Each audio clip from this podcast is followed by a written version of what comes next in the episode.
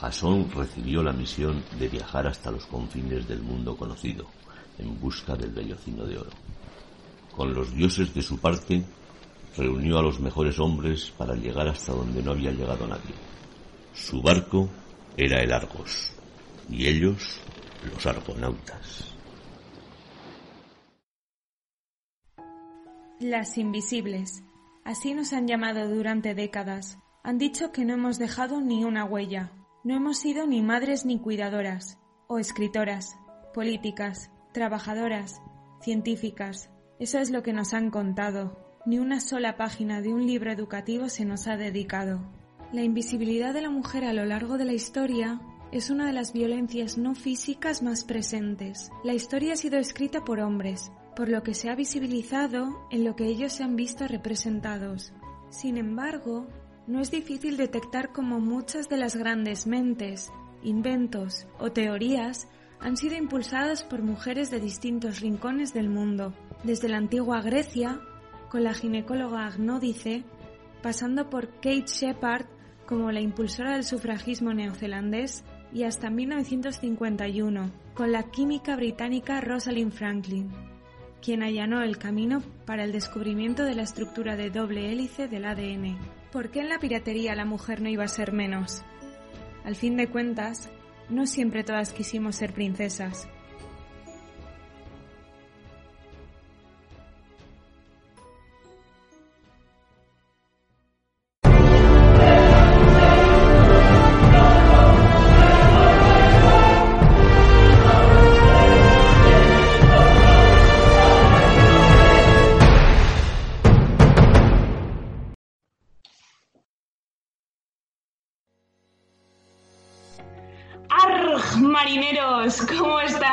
Soy Isane, vuestra capitana al mando una semana más en Argonautas, el podcast de Áncora Cultura del Mar sobre patrimonio y cultura marítima. Como siempre, muchísimas gracias por escucharnos una semana más. Y ya sabéis que si queréis seguir más nuestro contenido, tenéis nuestras redes sociales o nuestra página web ancoraculturamar.com. Y en el otro lado de la pantalla, mi tripulación. Con un parche en el ojo y un loro en el hombro, Chimo Soler, buen día. ¿Listo para el abordaje de hoy? Buen día, eh, muy bien, pues la verdad es que con muchísimas ganas, porque a mí el tema de la piratería tal vez es de los que más me interesan de, la historia marítima, eh, porque tiene, tiene mucha amiga, tiene muchos claroscuros y muchas historias pequeñitas muy interesantes que, que hoy vamos a hablar mucho de ello. Y con pata de palo y pendientes de oro, Carlos Mico, ¿cómo está la cosa por proa? Muy bien, por prueba todo tranquilo. Acabo de ver saltar una ballena y ahora estoy chopado, pero todo bien, todo bien. bueno, como siempre, el humor de Carlos, primerito por la mañana. Y bueno, chicos, os quería hacer una pregunta. Como sabéis, siempre me gusta empezar con alguna preguntita que os ponga así un poco, vamos, a calentar, ¿no? Vosotros de pequeños, ¿qué queríais ser de mayor? A ver, contadme, contadme un poco. Abogado, sin duda. Abogado, muy bien. No cuela, y ahora, no cuela, no cuela. Ahora Chimo dirá notario y... Pues estaba tentado. Pues la verdad, sinceramente, eh, la primera película en el cine que vi fue Parque Jurásico y desde entonces me pasé toda mi infancia queriendo ser paleontólogo, pero tenía, tenía toneladas de, libros de dinosaurios en mi, en mi casa que, que aún están por ahí, mi madre los tiene guardados todos en cajas, pero sí quería ser paleontólogo. Eso es un signo de inteligencia, ¿eh? según dicen. Si un niño le flipan los dinosaurios es que es muy listo. Así que, no sé, quizás, quizás deberías hacer pruebas o algo, a ver si eres súper No, yo creo que soy la excepción que confirme la regla. No, pues es que los dinos en verdad son muy guays, pero eso lo dejamos para otro programa, ¿vale? a mí, en mi caso, a mí me encantaba Pipi Calzas Largas. No sé si vosotros os acordáis de esa serie, si llegasteis a ver la serie, las películas y tal. Pero bueno, Pipi era pirata, por consecuente yo soñaba con ser una pirata. Pero bueno, al margen de este ejemplo, a las mujeres eh, en la historia de los piratas siempre nos han reflejado o hipersexualizadas o directamente el personaje que debe ser rescatado de las temibles manos de los piratas, ¿no? Sin embargo, la historia nos ha demostrado de nuevo que no siempre se cuenta desde la perspectiva de un hombre blanco y que las mujeres también tuvimos nuestro lugar surcando los mares.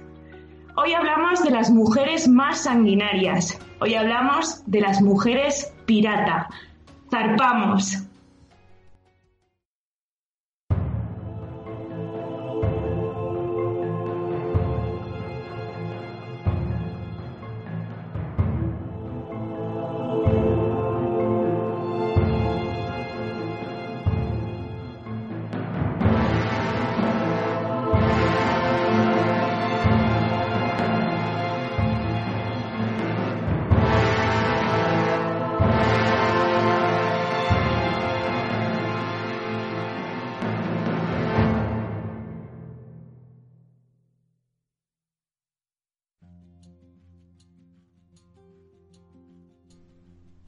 Y como siempre empezamos poniendo a nuestros grumetes un poquito en contexto.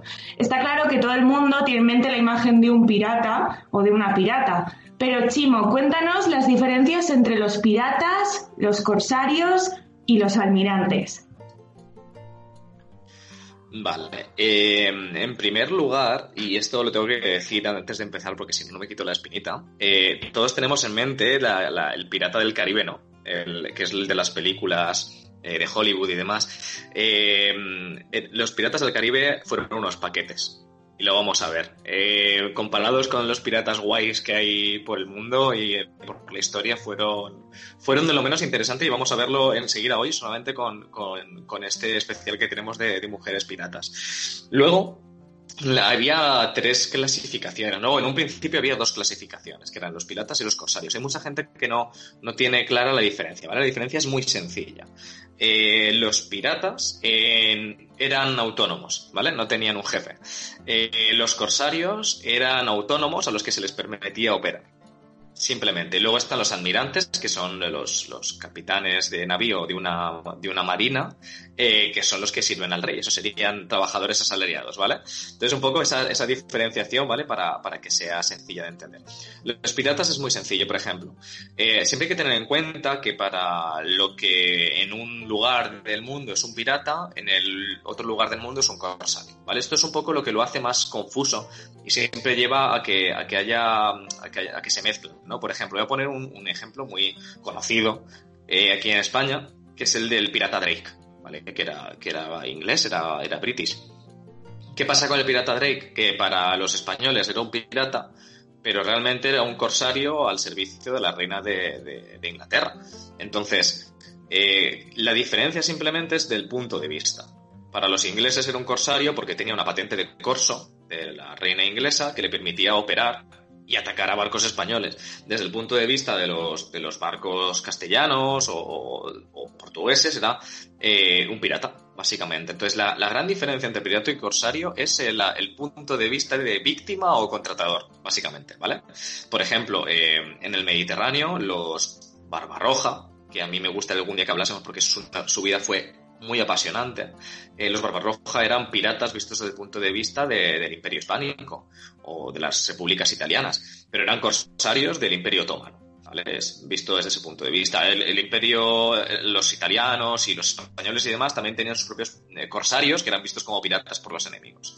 Y luego tenemos las, las marinas, ¿vale? Las marinas son un poquito más modernas, son, son posteriores, y simplemente dejar como, como pequeña pildorita, ¿vale? Para generar esa idea, eh, que las marinas, eh, al ser eh, de, de, acuñación un poquito más moderna como tales, en muchos casos, en muchos lugares, tomaron la forma, tomaron el relevo de los corsarios, ¿vale? En un momento en el que los corsarios dejaron de ser eficientes, ¿vale? Y eficaces. y luego tenemos el caso inglés, donde los corsarios, como Drake, empezaron a hacerse muy ricos y muy influyentes en las cortes. Y una cosa como el, el corso o la piratería, que era como de muy baja estofa, que, se le tenía como en muy mala reputación, dejó de ser de baja reputación y empezó a tener como un halo romántico en torno suyo.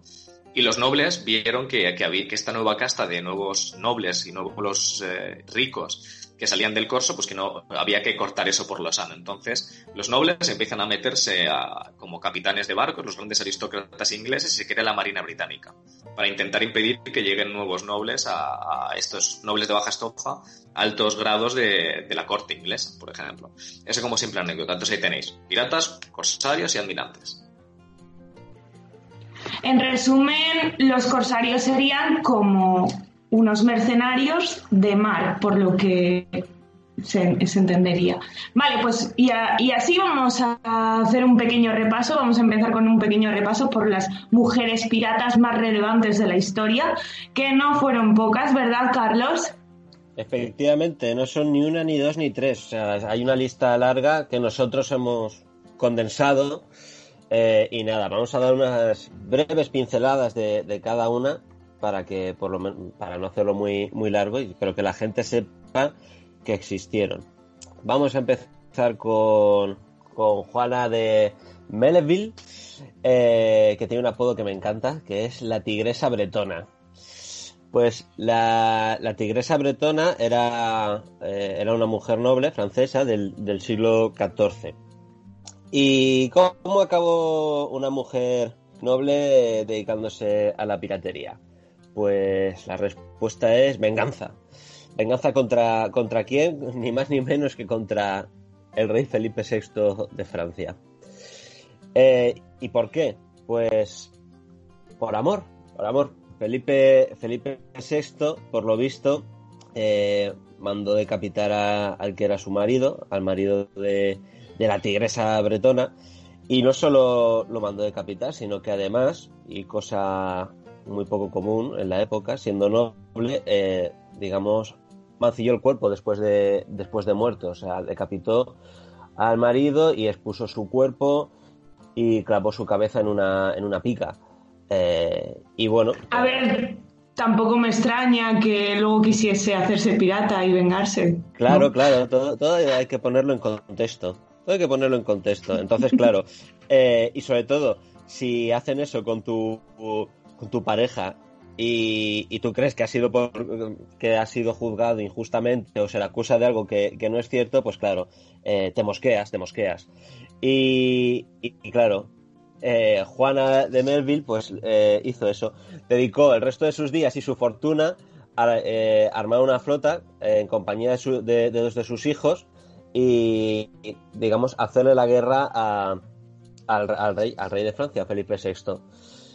Eh, pero bueno, perdió la flota, tuvo que refugiarse en Inglaterra y en Inglaterra finalmente, eh, digamos, restituyó el honor, el honor perdido de, su difunto, de su difunto marido. Sintetizado mucho, ¿eh? pero es una historia fascinante que vale sobre la que vale la pena indagar. Es una historia sí. de, juego de tronos, ¿eh? Sí. sí, sí, sí, totalmente.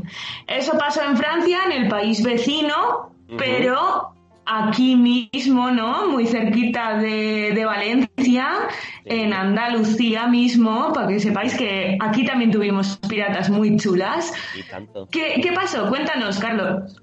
Pues en Almería, también en el siglo XIV, eh, encontramos a Malik Fadel Ibn Salvador, que, bueno, con este nombre tan exótico, pues solamente podía ser pirata o, algo así. La verdad es que es un nombre súper chulo. Si tengo una hija, a lo mejor le llamo así. bueno, ¿quién fue? Pues fue una, una corsaria, una corsaria eh, nacida en Almería, eh, nació en 1302 y lo que pasa es que quedó huérfana muy, muy, muy jovencita y quedó al cargo de, su abuelo Infadel. Y a través de, él heredó la condición de, corsaria, porque Infadel, el abuelo de, Malika, era corsaria que navegaba bajo la bandera de la antigua República Marítima de, Pechina, una entidad política andalusí sobre la que quizás podamos hacer un programa o dedicarle más tiempo porque ahí lo interesante. Ahí lo dejo, ahí lo dejamos. Muy, muy eh, chulo el tema. Sí. Y básicamente. Lo único, creo que te ha faltado comentar una cosa, que mm, Malika se quedó a cargo de lo de mm, la flota y demás de su abuelo, pero ¿a qué precio? Tuvo que casarse con su abuelo. Sí, eh, sí, la desposó, su abuelo la, la, desposó, sí, y la dejó ahí como administradora de sus, de sus cosas y de su flota, sí, sí. Sí, pero en esa, en esa historia eh, yo me gustaría muchísimo indagar porque, lo habéis visto, hay, hay cosas como que me parecen un poquito peculiares, no, no, no digo nada, ¿vale? Pero, pero simplemente me parece peculiar que mm, que el abuelo la desposase, ¿no? Y, realmente ella ejerció toda la vida como administradora de su abuelo. Pero luego, a lo largo de la, de la vida de Malika, aparece muy cercana a ella otra mujer, una esclava que ella libera. Exacto, ¿vale? Entonces, ahí, ahí, no sé, ahí, decir, creo que el que el abuelo la desposase fue como una forma de, protegerla o de salvarla de, otras cosas. Me da, esa impresión, ¿eh? a lo mejor me equivoco. Pero me parece como algo de como algo que hizo el abuelo para que Malika pudiese tener un poquito más de libertad para, hacer su vida normal, fuese la que fuese. Una forma de protegerla, ¿no? De, a saber quién. Al, ver, al, al repasar su vida me dio como esa impresión, me dio esa impresión, no lo sé, lo vi un poquito peculiar, sobre todo por, por luego el, la importancia que parece ser que tiene esta esclava a lo mm. largo de su vida, que, no se detalla exactamente la relación que tienen, pero que mm. me dio que pensar, simplemente era para, para comentarlo. ¿Qué, sabemos de la esclava, Carlos? Poquita pues, cosa, ¿no? Sí, es que, a ver, es un personaje sobre el que mm, cuesta encontrar. Parece ser que era una princesa egipcia, ¿no? algo así.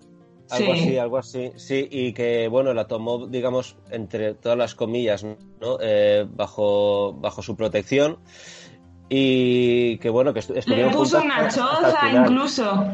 Claro, le, puso, le hizo un palacio o algo así, un palacete en, en, esta ciudad, en el puerto y tal. No sé, es, que es curioso. Hmm. Es muy curioso. Sí, y, bueno, y según parece estuvieron juntas hasta hasta, hasta, su muerte, hasta, hasta la muerte.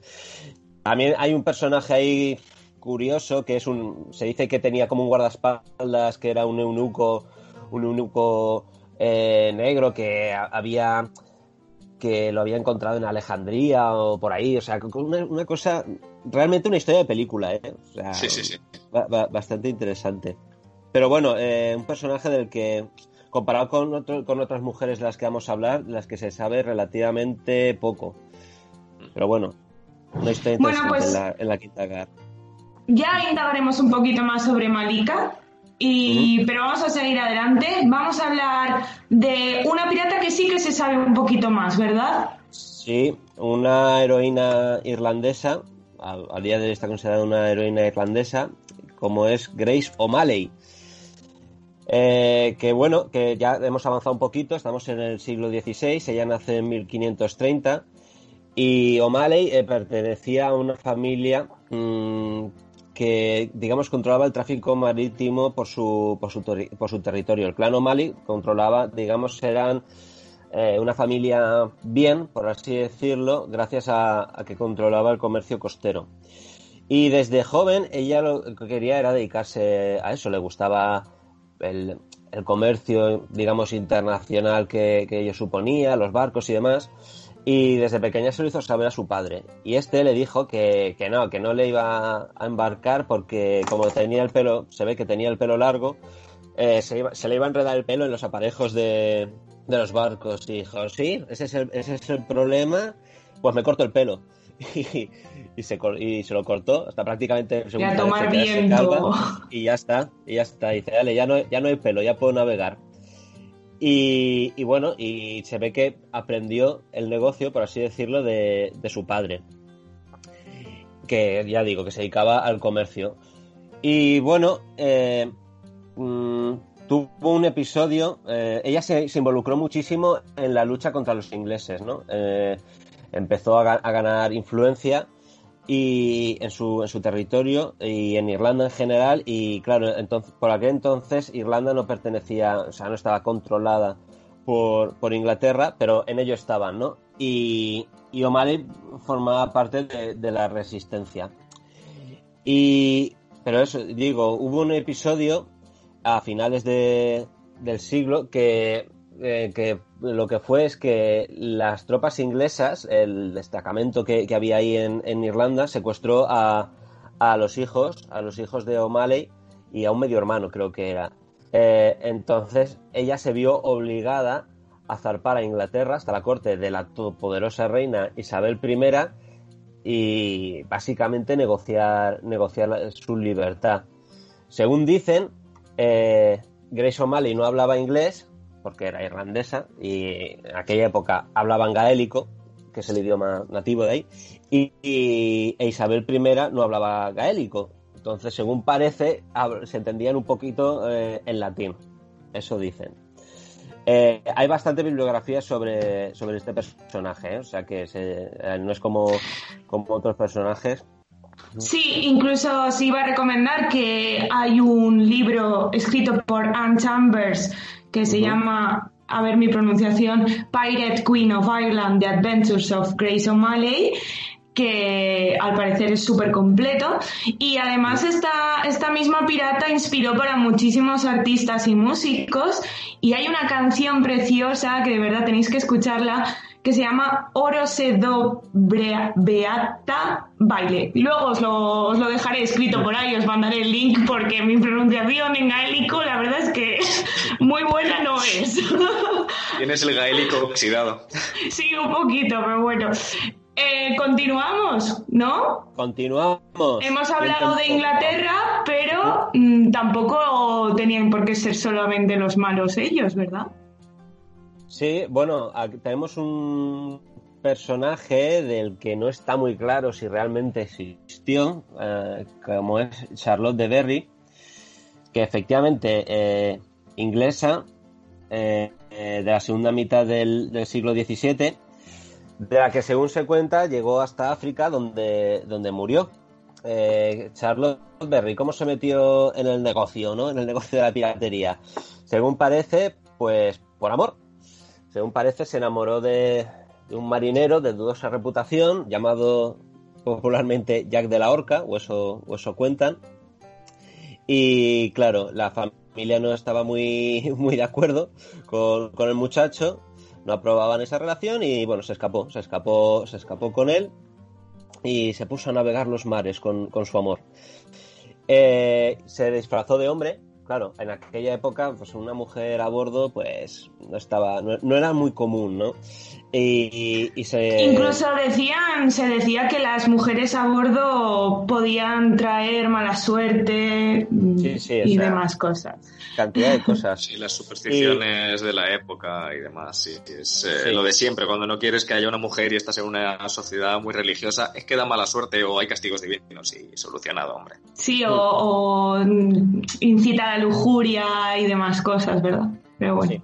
Sigamos, perdona, Carlos. Y, bueno, eso, se, se, unió a la tripulación de, de, su marido, eh, camuflada como hombre. Fingía ser el hermano, el hermano de él. Eh, y bueno, eh, he buscado cositas, pero es que no, no digamos, no, no, no está claro que realmente existiera, pero, pero bueno, eh, ahí está. Es, una pirata. Hay, hay, muchísimas leyendas sobre Charlotte Berry, nunca sabremos si son, o, bueno, a saber la, la de vueltas que da la historia.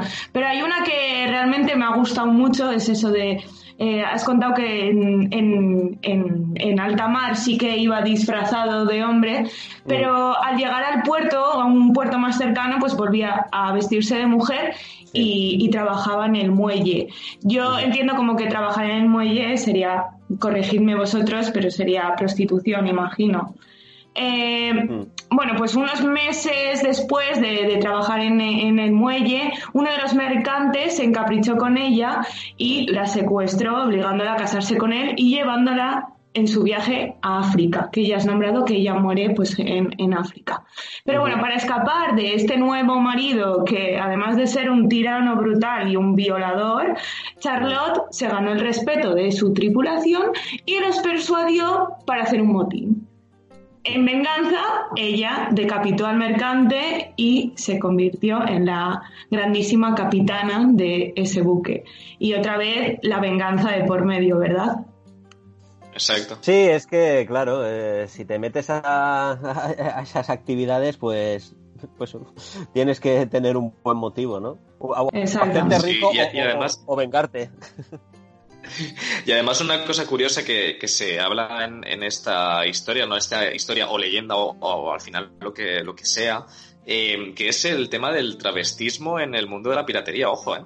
Y en el mundo de las marinas, etcétera, etcétera, que parece una chorrada, pero tiene, tiene un historial, ¿eh? es decir, da para tema de, profundizar, pero, pero es que además estuve leyendo hace poquito sobre el tema y, uff, tiene, tiene mucha amiga. Sí, sí, además no, no fueron, fueron varios casos. Luego seguiremos adelante y, comentaremos varios casos más.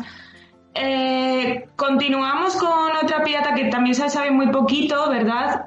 Eh, vamos a, Suecia, creo recordar.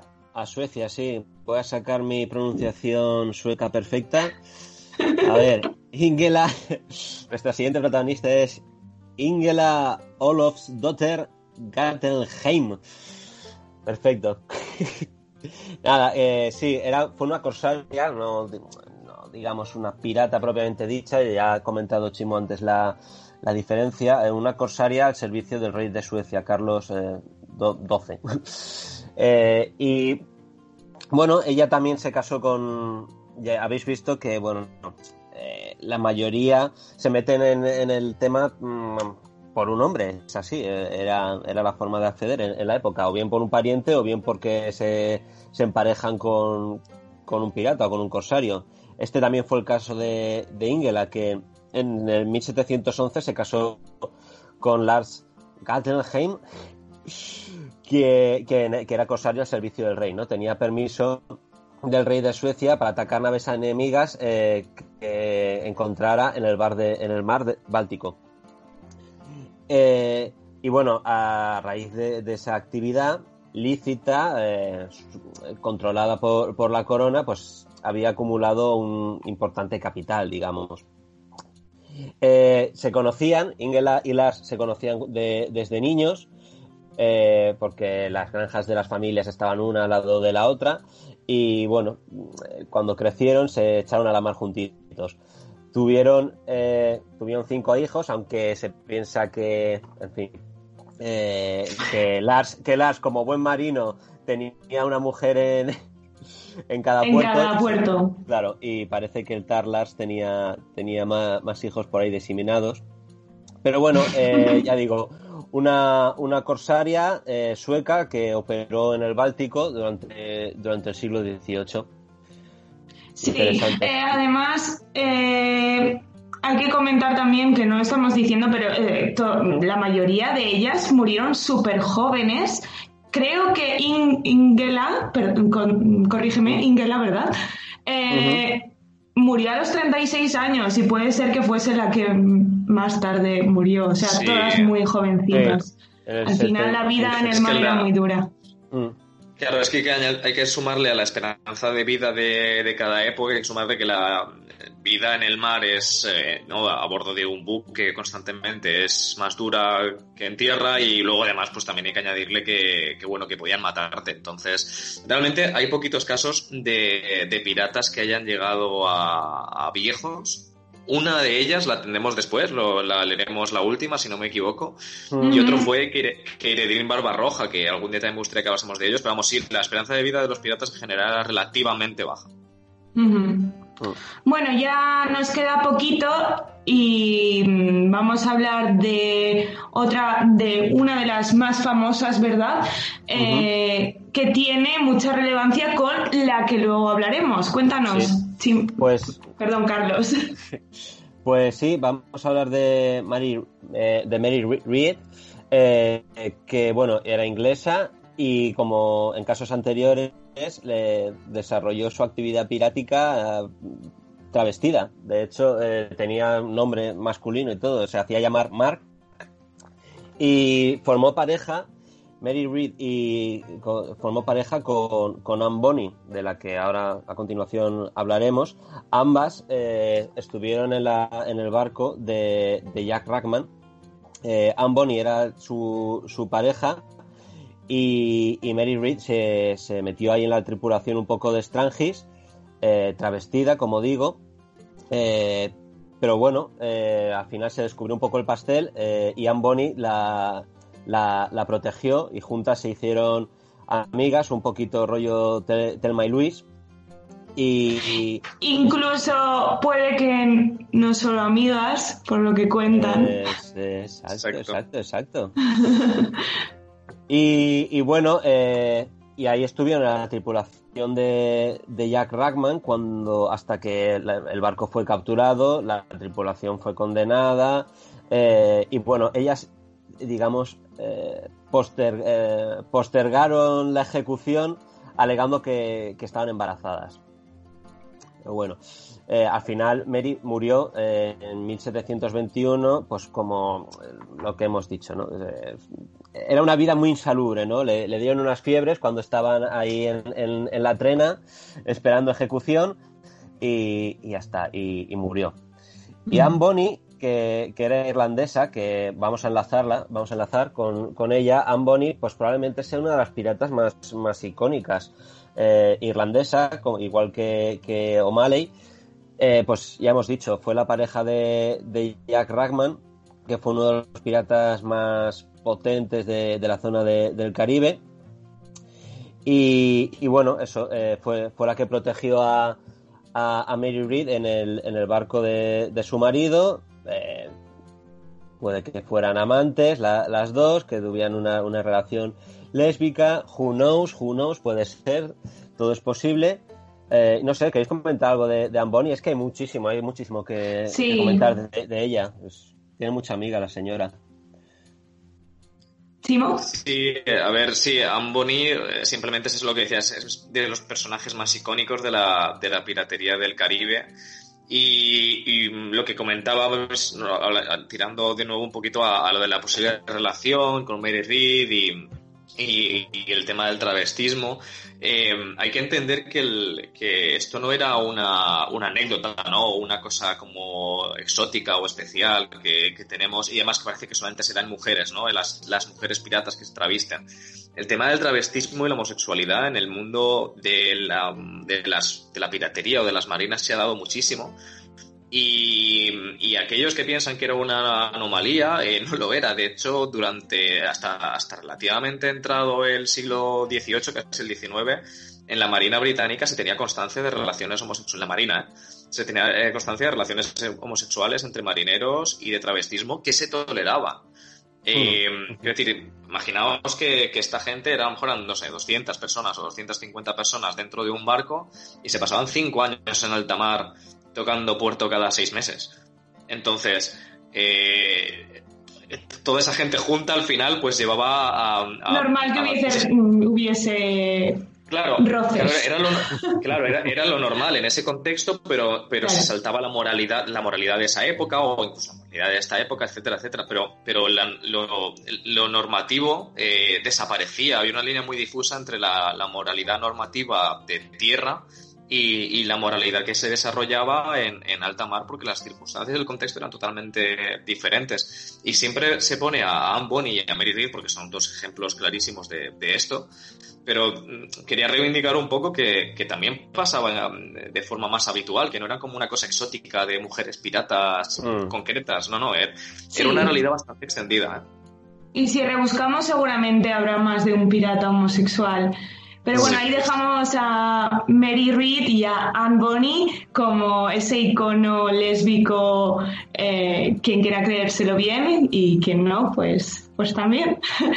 y seguimos adelante con nuestra última pirata, que la verdad es que es súper chula, ¿verdad? La más estupenda, la más estupenda de todas. El chico está enamorado de esa pirata. Señora.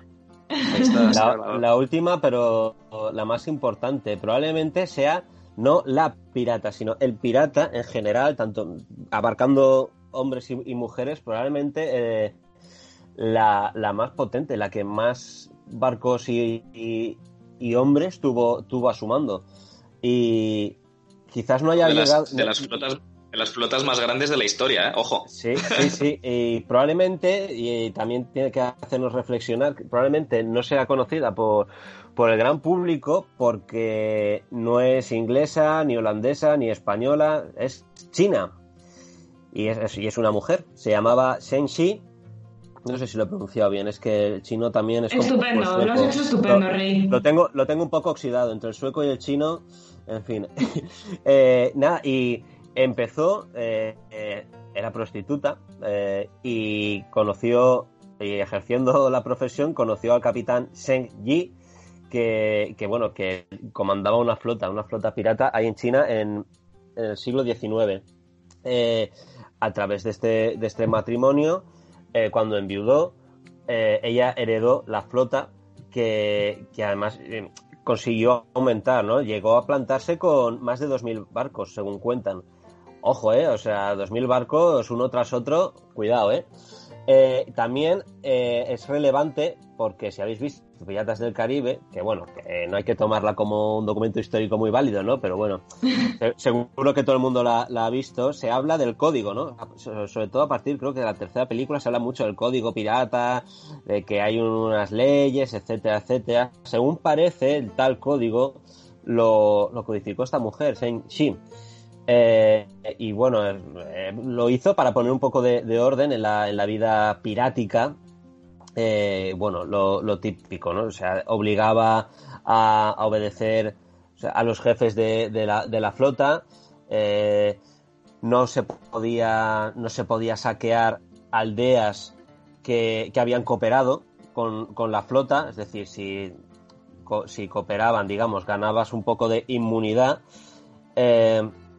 ¿Qué más? ¿Qué más? Ah, bueno, el tesoro común, el, todo lo que iban afanando, eh, no podía, no se podía meter mano a él si ella no, no lo autorizaba. Eh, violar, importante, importantísimo. Las mujeres que eran hechas prisioneras no se las podía violar bajo, bajo pena de muerte. Si había una relación sexual, aunque consentida, eh, pues el hombre era decapitado y la mujer era arrojada por la borda. La, mujer, sí, sí, la, la mujer era, era de armas tomar Esta señora realmente. no se, no se Sí. andaba con tonterías. No, no se andaba con tonterías. En Y- este caso se podría decir que las leyes no eran para saltárselas. Pues Había no, que no, no. cumplirlas porque si no la pena era peor. Y bueno, al final, eh, se bueno, murió en 1844 eh, y estaba, según parece, estaba ya un poco retirada de la piratería. Había vuelto a su, a su primera profesión. Eh, parece ser que acabó como madame, ¿no? En un, en un burdel, eh, pero sie- siempre mandando, ¿no? O sea, era una mujer, por lo visto fue una mujer que, que siempre mandó, que nunca le gustó depender de que- un hombre. No, es que esta señora se, se forró no solamente por, por el tema de la piratería, sino porque llega un momento en el que las potencias occidentales quieren establecerse en China, ¿no? Ujú. los famosos protectorados en, Claro. en China y demás. Y, y las- y la, la organización, porque era una organización cooperativa pirata que, que, que estaba, que, que llevaba esta señora, eh, se le impedían, o sea, no, no podían llegar de forma segura. Entonces, al final, intentaron combatirla primero y no pudieron con ella. Era, era tan abrumadora la cantidad de barcos y de, y de cosas que tenía que las potencias occidentales no pudieron con ella y optaron por pactar con ella. Le, pagaran, le pagaban cantidades súper generosas de dinero cada año a cambio de inmunidad. Y, y esta señora se acabó, de hecho la legitimaron, si no recuerdo mal, la legitimaron como, Sí. como gobernadora de un grupo de islas, eh, bueno, donde ella tenía su base de operaciones, y le aseguraron pues inmunidad también, de que no la atacarían y demás. Y al final esta señora se retiró a este, ¿no? a este gran burdel que, que regentaba, un poco como jubilación, porque ya estaba pues cansada de, de- de la historia de la piratería y, se retiró allí. Y, pero vamos, que, que fue por decisión propia, porque se le apetecía una, una jubilación de ese estilo. Es que lo de esta señora es alucinante, ¿eh? me parece, me parece increíble. Pero claro, eh, mujer y de un país. Eh, mm, Prácticamente gobernado todo por hombres. Sí, y no occidental, pues claro. eh, Claro, el eurocentrismo que- se nos come. Claro, exacto. Claro. O sea, se ha Yo cuando digo- sí. se ha visto afectada por el eurocentrismo y, y la misoginia. Claro, yo, yo cuando decía al principio del programa que, los piratas del Caribe eran unos paquetes, lo que lo digo un poco de coña, eh, lo digo por una simple razón. Eh, los piratas del Caribe en general tenían una, una media de, de, trabajo, de actividad, ¿vale? De piratas de entre dos y tres años. Eh, Mary Reed creo que fue una de las, Anne fue una de las que más estuvo en activo, creo que estuvo tres a cuatro años. Hmm. Estamos hablando de que piratas... ¿verdad? Sí, que es la edad, de, oro de la piratería del Caribe, dura nada, dura menos de 10 años. O sea, es, es eh, un verse y no verse. Estamos hablando de que piratas de otras zonas pasaron 10, 20 y 30 años operando. Eh, los casos más longevos son el de Feng Shi y luego tenemos a, a Keiredin Barbarroja, que, que fue también muy importante y murió de viejo siendo pirata, igual que Zengxi, porque al fin y al cabo Zengxi se jubila, pero bueno, eh, murió de vieja. Entonces, eh, no conocemos a los piratas más grandes de la historia y tenemos como muy conificados algunos de los más modestos por el eurocentrismo, no, no, no nos lo podemos encima. Sí, por suerte aquí en Argonautas eh, durante dos programas consecutivos hemos sabido hablar de mm, no solamente piratas, sino de marineros y marineras chinas y chinos. Y, hemos reivindicado un poco eso, o al menos yo creo que lo, estamos consiguiendo. Pero bueno, eh, avanzamos un poquito. Eh, como siempre, todas las semanas mm, parece que pongo yo los deberes, pero en esta ocasión ha sido Chimo el que nos ha puesto deberes esta semana y de ver una película. Se trata de una película de 1995 llamada La isla de las cabezas cortadas, protagonizada por Jenna Davis, la cual interpretaba a la pirata Morgan Adams. Y como en este programa no le ponemos pegas a nada, decidimos ver esta película no solo porque iba de la temática perfecta, sino por el morbo de que esta película tiene el récord de la peor recaudación y de los peores fracasos en taquilla de los últimos tiempos, llegando a perder hasta 80 millones de dólares.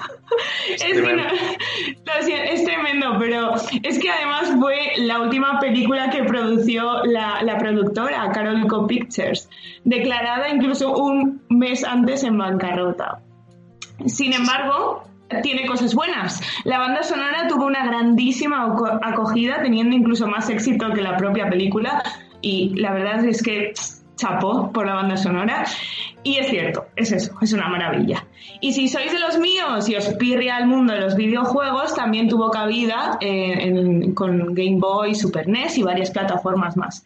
Aunque si nos tenemos que poner tiquismiquis a recomendar videojuegos de piratas, yo, mm, por favor, darle caña a Monkey Island, que es una maravilla. Pero, perdón, sin salirme del tema, a pesar de sus malísimas críticas, a mí la película me ha entretenido mucho. ¿Qué opinión tienes tú, por ejemplo, Chimo? Me parece una película entretenida. Eh, eh, de hecho, cuando yo hacía muchos años que no la veía, cuando os la dije, eh, era porque tenía ese recuerdo de pequeño que la he visto casi mil veces. La echaba mucho en la tele, mis padres la tenían grabada en un VHS, la vi muchísimo. Y, luego al verla el otro día, me pareció divertida, me entretuve. Pero sí que es verdad que, tiene cosas que fallan, ¿eh? no la, claro, cuando eres pequeño no, no te das cuenta pero, pero se nota. El, eh, el, tema es que yo creo que lo podría resumir eh, en que es una muy buena idea, porque es una muy buena idea y tiene que, que lo ves cuando te lo cuentan y dices, vale, las bases están bien, pero creo que la ejecución se le fue un poquito de las manos. Creo que el fallo fue ese realmente. Ha envejecido un poco mal, dijiste, si no lo recuerdo. Sí, ha envejecido un poquito mal por eso, porque se le ven mucho las costuras a partir de cierto momento. A ver, joder, cuando, cuando van en el carruaje y les disparan desde un barco y arrasan el pueblo entero, el, el, puerto, dices, a ver. El decorado entero. Claro, aparte dices, hijo mío, ¿no te, no, no te, habías planteado de que disparar con un cañón de, de 20, o sea, con un barco de 20 cañones a un puerto para darle a un carro en movimiento era mala idea? No sé. ¿Qué opinas tú, Carlos? ¿A ti te gusta la película?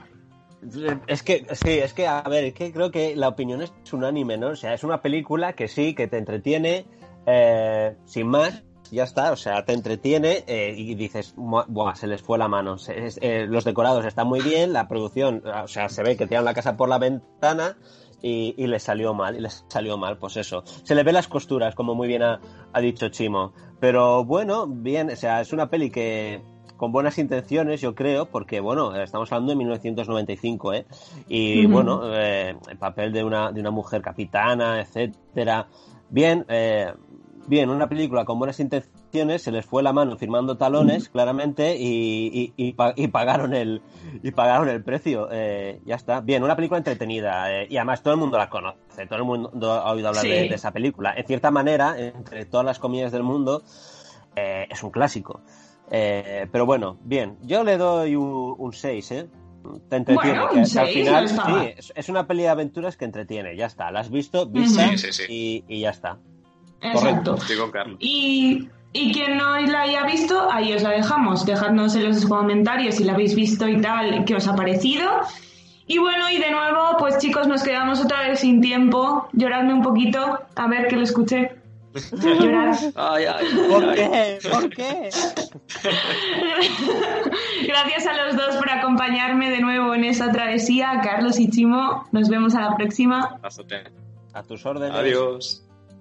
Y nada, recordaros que podéis seguirnos en todas las redes sociales, Twitter, Facebook, Instagram y en nuestra página web ancoraculturamar.com.